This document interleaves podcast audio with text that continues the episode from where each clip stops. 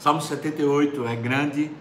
A gente vai dividir esse salmo em quatro partes, tá bom? Eu vou ler a, as partes e fazer comentários para a gente ver se consegue é, abrangê-lo todo nesse momento de pastoreio hoje, né? A primeira parte, que é a parte da introdução, tem muito a ver com o que Roberto falou, né? Veja o que ele diz aqui do versículo 1 a 11, tá bom? A primeira parte fala assim, ó. Escutai, povo meu, a minha lei, prestai ouvidos às palavras da minha boca. Eu abrirei os lábios em parábolas e publicarei enigmas dos tempos antigos. O que ouvimos e aprendemos, o que nos contaram os nossos pais, não o encobriremos a seus filhos. Contaremos à vindoura geração os louvores do Senhor e o seu poder e as maravilhas que fez. Ele estabeleceu um testemunho em Jacó instituiu uma lei em Israel e ordenou a nossos pais que, o, que os transmitissem a seus filhos, a fim de que a nova geração os conhecesse. Filhos que ainda hão de nascer se levantassem e, por sua vez, os referissem aos seus descendentes. Isso que Roberto falou, ou seja, cumpre a cada geração ensinar a próxima geração a história de Deus, né? esse legado espiritual. Versículo 7, para que pudessem em, para que pusessem em Deus a sua confiança e não se esquecessem dos feitos de Deus, mas lhe observassem os mandamentos. E que não fossem como os seus pais, geração obstinada e rebelde, geração de coração inconstante e cujo espírito não foi fiel a Deus, essa geração que Roberto falou. O povo que entrou na terra prometida não falou para a próxima geração porque estava ocupado demais com seus negócios e com as suas riquezas. Né? Versículo 9: Os filhos de Efraim, embora armados de arco, bateram em retirada no dia de combate, não guardaram a aliança de Deus, não quiseram andar na sua lei, esqueceram-se das suas obras e das maravilhas que lhes mostrara. A partir do versículo 12 até o versículo 37, vem um grande segmento quando Deus passa a falar dos prodígios que Deus, melhor, Asaf passa a falar dos prodígios que Deus operou durante a travessia do deserto. Então esse segmento grande do salmo é falando sobre essa essa maneira de Deus conduzir o povo sempre debaixo de proteção e sempre dando ao povo tudo o que fosse necessário, o sustento, a, a provisão não só material, mas espiritual também, dando também proteção contra o sol, contra a lua, contra os inimigos, abrindo caminho no, no meio do mar. Então ele passa a, a revelar assim um Deus, é o que, que vem nesse segmento, o Deus que caminha conosco, caminha no deserto, caminha nos provendo, nos assistindo em todas as nossas necessidades. Veja o que diz aqui o versículo 12, só fazendo para é, uma ligação com o que a gente leu anterior, é essa história que Asaf conta, can, conta cantando, é a história que os pais esqueceram de contar aos seus filhos e por isso os filhos deixaram de crer, deixaram de viver para Deus, né? Então Asaf está escrevendo um salmo cantado para que as gerações não se esqueçam porque é, às vezes é mais fácil a gente lembrar quando a gente canta, não é? Então o versículo 12 em diante segue assim falando, né? O novo, o segundo segmento do salmo. Prodígios fez na presença de seus pais na terra do Egito, no campo de Zoan, dividiu o mar e fê-los seguir, aprumou as águas como um, num dique, guiou-os de dia com uma nuvem e durante a noite com o clarão do fogo no deserto fendeu rochas e lhes deu a beber abundantemente como de abismos. Da pedra fez brotar torrentes, fez manar água como rios. Mas ainda assim prosseguiram em pecar contra ele e se rebelaram no deserto contra o Altíssimo. Ou seja, Deus fez, mas eles ainda não conseguiam crer. Né? Versículo 18 Tentaram a Deus no seu coração, pedindo alimento que lhes fosse de gosto.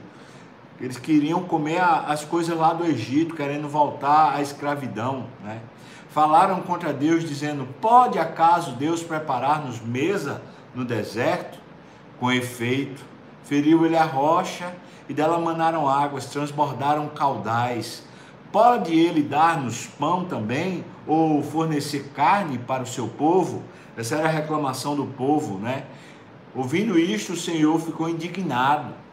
Acendeu-se fogo contra Jacó e também se levantou o seu furor contra Israel, porque não creram em Deus, nem confiaram na sua salvação. Nada obstante, ordenou as alturas e abriu as portas dos céus, fez chover maná sobre eles para alimentá-los e lhes deu cereal do céu. Comeu cada qual o pão dos anjos, enviou-lhes ele comida a fartar, fez soprar no céu o vento do oriente e pelo seu poder conduziu o vento sul. Também fez chover sobre eles carne, carne como poeira e voláteis, ou seja, aves, como areia dos mares. Fê-los cair no meio do arraial deles, ao redor de suas tendas. Então comeram e se fartaram a valer, pois lhes fez o que desejavam. Eles não queriam carne, não queriam pão. Deus do céu fez cair, literalmente, a fim de que eles tivessem o que era necessário. Versículo 30. Porém, não reprimiram o apetite tinham ainda na boca o alimento quando se levou contra eles a ira de Deus, e entre os seus mais robustos semeou a morte e prostrou os jovens no deserto. Sem embargo disso, continuaram a pecar e não creram nas suas maravilhas. Por isso, ele fez que os seus dias se dissipassem num sopro e os seus anos em súbito terror. Aquela geração morreu toda no deserto, porque eles nunca estavam satisfeitos com a bênção de Deus e com a presença de Deus. Nunca estavam satisfeitos. Uma grande lição, não é? É que Deus nos abençoa. E às vezes a gente está tão invejoso, tão, tão cobiçoso de, da, daquilo que não é nosso, e a gente não consegue se satisfazer, se satisfazer com o que Deus nos tem dado. E então a gente vive murmurando, se queixando, lamentando. E é interessante porque é essa atitude que faz com que os nossos filhos não conheçam a Deus. Porque a gente pode até contar as histórias, mas os filhos veem não só as histórias que são contadas, veem a atitude da gente. A atitude pode ser essa, de murmuração, de reclamação, de insatisfação, de queixume constante, e isso faz com que os filhos aprendam que Deus não satisfaz, né? A gente pode falar de Deus, mas o que eles veem na gente é uma insatisfação, é falta de fé. Então Deus se irou contra essa geração e essa geração morreu no deserto. É uma grande lição. Deus nos assiste, Deus nos abençoa, Deus nos guarda e certamente Deus está nos dando o melhor, aquilo que realmente nos abençoa mas muitas vezes, cobiçosos de sorte da ganância, nós não nos satisfazemos no que Deus nos dá e ficamos desejando aquilo que é do outro e aquilo que não é bênção de Deus. Né? Versículo 34: Quando os fazia morrer, então o buscavam arrependidos. Aí eles procuravam a Deus. Lembraram-se de que Deus era a sua rocha e o Deus Altíssimo, seu redentor. Lisonjeavam-no, porém, de boca e com a língua lhe mentiam porque o coração deles não era firme, não era firme para com Deus, e nem foram fiéis à sua aliança. Ou seja, quando eles sentiam um aperto, aí eles, não, vou buscar Deus, vou buscar Deus. Mas eles não faziam isso de coração, era só da boca para fora, e Deus sabia o que passava no coração. Então, aquele perigo da religiosidade, da gente ter um discurso com a boca, mas o coração está insatisfeito, né? Deus vê versículos 38 até o versículo 67, portanto aí quase 30 versículos, né? É o terceiro segmento. Agora Deus vai falar a respeito de como ele libertou o povo do Egito. Isso aqui é uma referência espiritual da libertação que Deus fez, do resgate que Deus fez, libertando a gente do cativeiro da morte, do cativeiro do diabo e nos dando uma nova vida, a redenção. Então a história que Asaf vai contar agora é de como Deus libertou o povo da escravidão dos deuses do Egito e como nem assim eles conseguiram reconhecer. Veja o que diz aqui, versículo 38. Ele, porém, que é misericordioso, perdoa a iniquidade e não destrói. Antes, muitas vezes, desvia sua ira e não dá largas a toda a sua indignação. Lembra-se de que eles são carne e vento que passa e já não volta. Quantas vezes se rebelaram contra ele no deserto e na solidão o provocaram? Tornaram a tentar a Deus, grava, agravaram o Santo de Israel, não se lembraram do poder dele, nem do dia em que os resgatou do adversário de como no Egito operou ele os seus sinais e os seus prodígios no campo de Zoan, e converteu em sangue os rios deles, para que de suas correntes não bebessem. Você lembra a primeira praga foi a transformação da água do Nilo em sangue? Aí ele começa a falar sobre as pragas.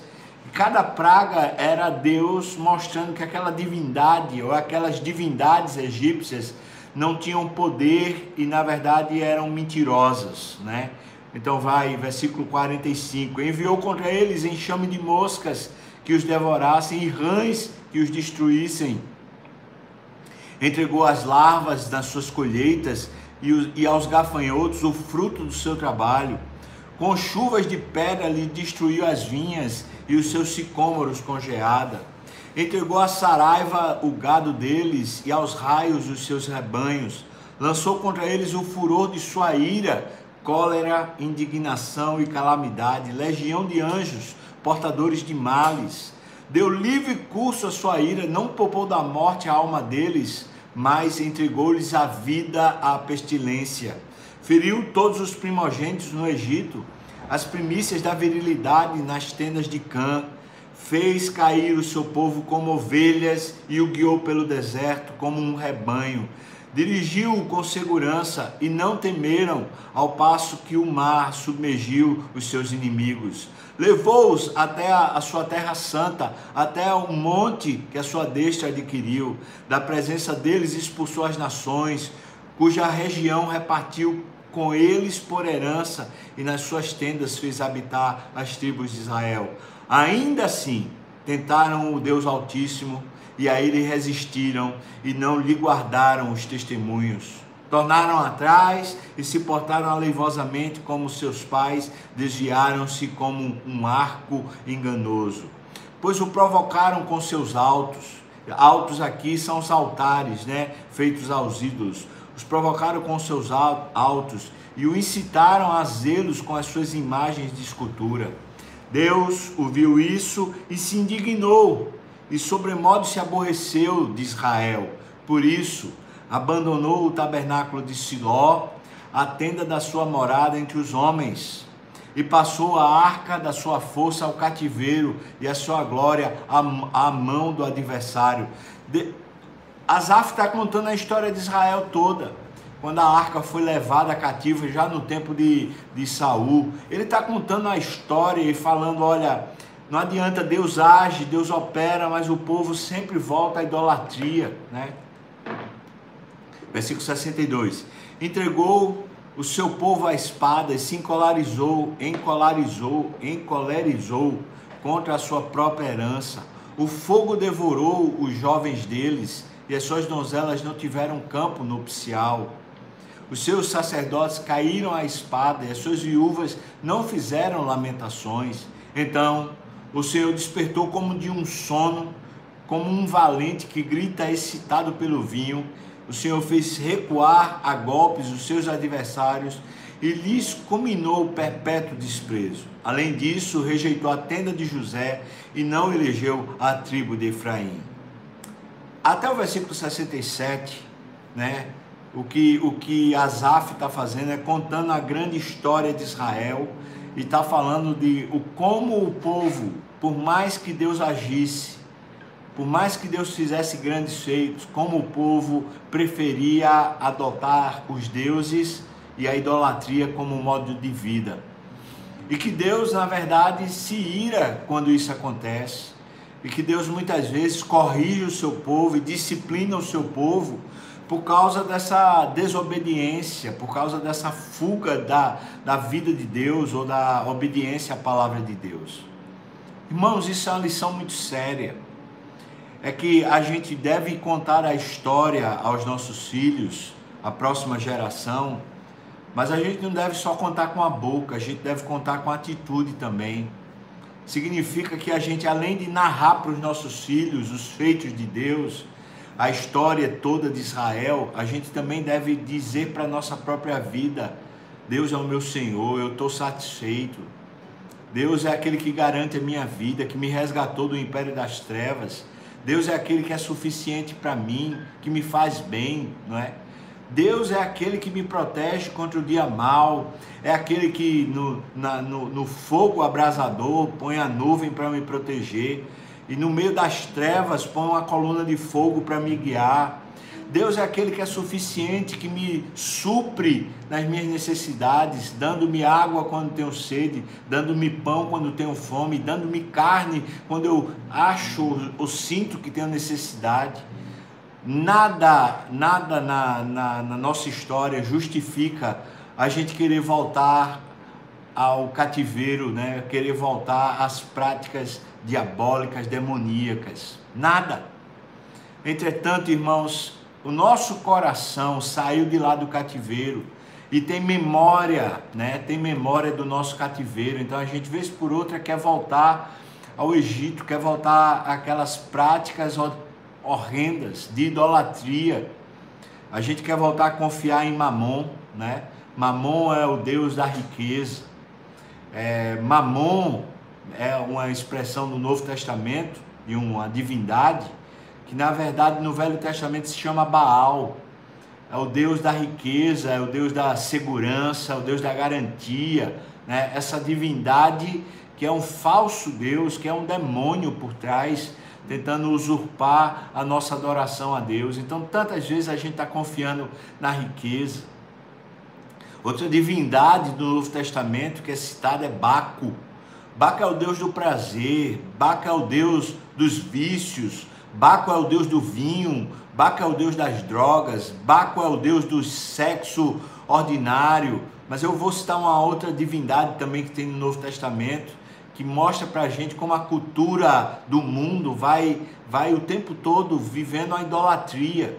Mas Baco é o Deus da devassidão, né? é o Deus da, da, da, busca do prazer rápido, é o Deus da fuga da realidade através de, de algum entorpecente. Né? É, Baco seria o Deus também dos remédios para a gente não, não viver a vida real. Né? Mas aí no Novo Testamento a gente vai encontrar uma, deu, uma deusa chamada Diana, é, a deusa dos Efésios lá.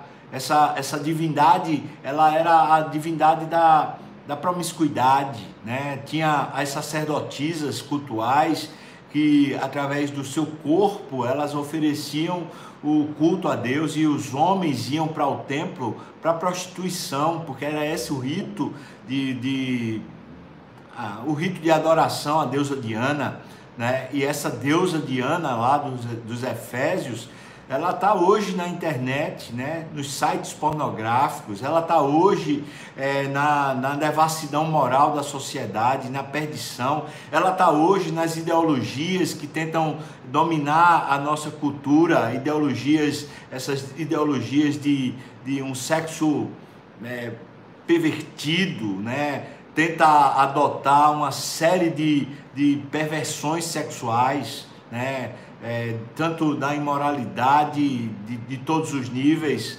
né? há uma perdição pessoal também, você sozinho. Então, é, Diana está entre nós e muitas vezes a, a gente está adorando a deusa Diana na fornicação, na homossexualidade, na sei lá, na imoralidade de um modo geral. E a gente está adotando essa forma de vida e a, e a gente está ferindo a Deus. A gente está dizendo, eu amo a Deus, mas estou insatisfeito, estou buscando outros deuses para me satisfazer. Então eu queria que você pensasse pelo menos nesses três deuses que são os deuses modernos, pelo menos no, no Novo Testamento. Seria o Deus, Deus Baal, né, que é Mamon, esse Deus da riqueza, da fertilidade, da segurança, é o Deus que, que faz a gente, entre aspas, né, ter as chuvas e ter as colheitas e ter a fartura, é o Deus do empreendimento, é o Deus que, que fornece para a gente é, status, né? Outro Deus, aqui é o Deus Baco, é o Deus da fuga, é o Deus do prazer rápido, é o Deus de, de, do, do, vinho, é o Deus do álcool, é o Deus da, da, dos entorpecentes, seja eles lícitos ou ilícitos, esse é o Deus Baco. E aí vem o terceiro Deus, é a deusa Diana, que é a deusa é, da, da fertilidade, da promiscuidade, da imoralidade. Pense, irmãos, nós estamos numa sociedade que adora esses três deuses. O, o que Asaf está cantando, está cantando para o povo de Israel, usando uma, uma narrativa histórica através do cântico sobre as lutas que eles tinham que ter com as divindades da época. Na nossa época, a gente tem essas, essas três divindades presentes, atuando, né? E, e vai fazer parte da nossa luta, né? Eu tenho, nesses últimos cultos, eu tenho falado que se a gente não luta contra os deuses do, desse século, se a gente não luta contra os principados e potestades desse mundo que a gente vive, a gente termina lutando dentro da igreja por coisas secundárias, né? A gente precisa sair em campo e afrontar e lutar mesmo contra esses dominadores do mundo tenebroso, contra esses principados e potestades que querem usurpar, roubar a nossa autoridade espiritual e a nossa vida espiritual. Asaf, portanto, está fazendo um cântico dizendo para mim e para você, como o Roberto falou, a gente precisa proclamar às próximas gerações quem é Deus. E a gente proclama falando da história, mas vivendo também a história. A gente vive debaixo do domínio do Criador dos céus e da terra, do Senhor que faz história, que anda conosco e nos satisfaz. Amém, irmão?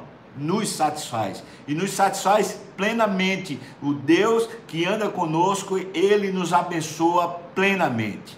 Ao final do versículo 68 ao 72, ele fala do povo da reminiscência, vamos dizer assim, da, daquele grupo de Israel que não se corrompeu seguindo a deuses. Então ele cita a tribo de Judá, que foi a tribo que permaneceu, mesmo depois que foi levado em cativeiro, dez tribos, a tribo de Judá foi a que permaneceu. Veja o que ele diz, versículo 68. Escolheu antes a tribo de Judá, o monte Sião, é lá em Jerusalém, que ele amava e construiu o seu santuário durável, está falando do templo, como os céus e firme como a terra que fundou para sempre. Também escolheu a Davi, seu servo, e o tomou dos redis das ovelhas, tirou do cuidado das ovelhas e suas crias para ser o pastor de Jacó, seu povo, e de Israel, a sua herança claramente está falando do Davi, lá o rei de Israel histórico, mas também é uma menção ao Davi Jesus, né? o, o, a raiz de Davi, o Jesus que é o filho de Davi, que veio ser o nosso pastor, o nosso cuidador, o nosso Senhor.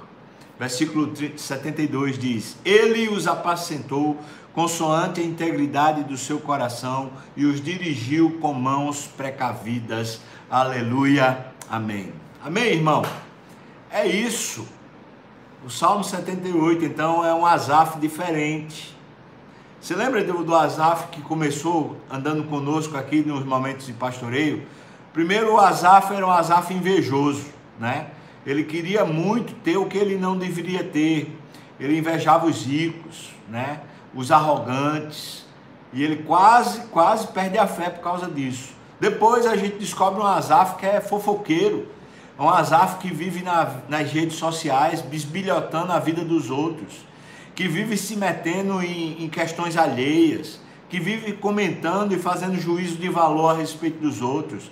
Esse Azaf que é cobiçoso, bisbilhoteiro, fofoqueiro, esse Azaf era um Azaf imaturo espiritualmente. E nos dois primeiros salmos dele a gente vê que ele quase perde o caminho, quase.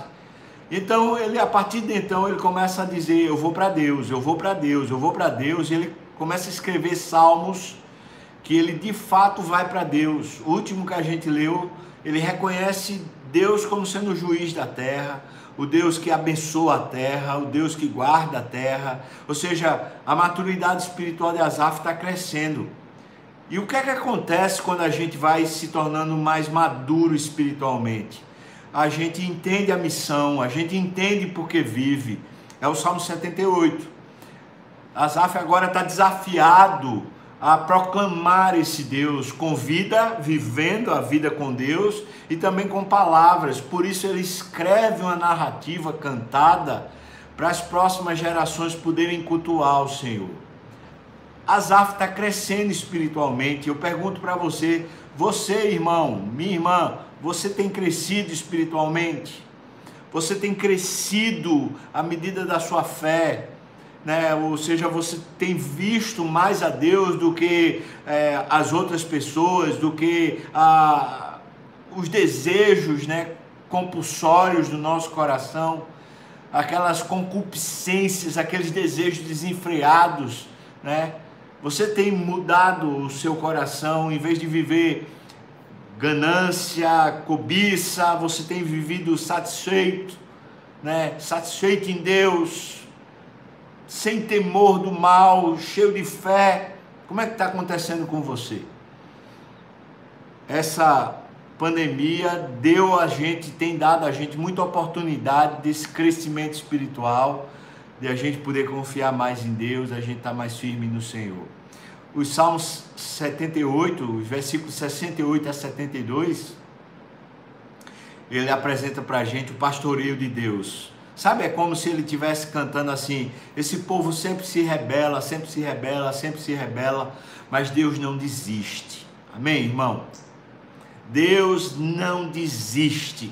Mesmo quando a gente falha, mesmo quando a gente fica idólatra, Deus não desiste. Agora, a gente sofre as consequências. E era melhor que a gente não sofresse, não é? Deus abençoe você.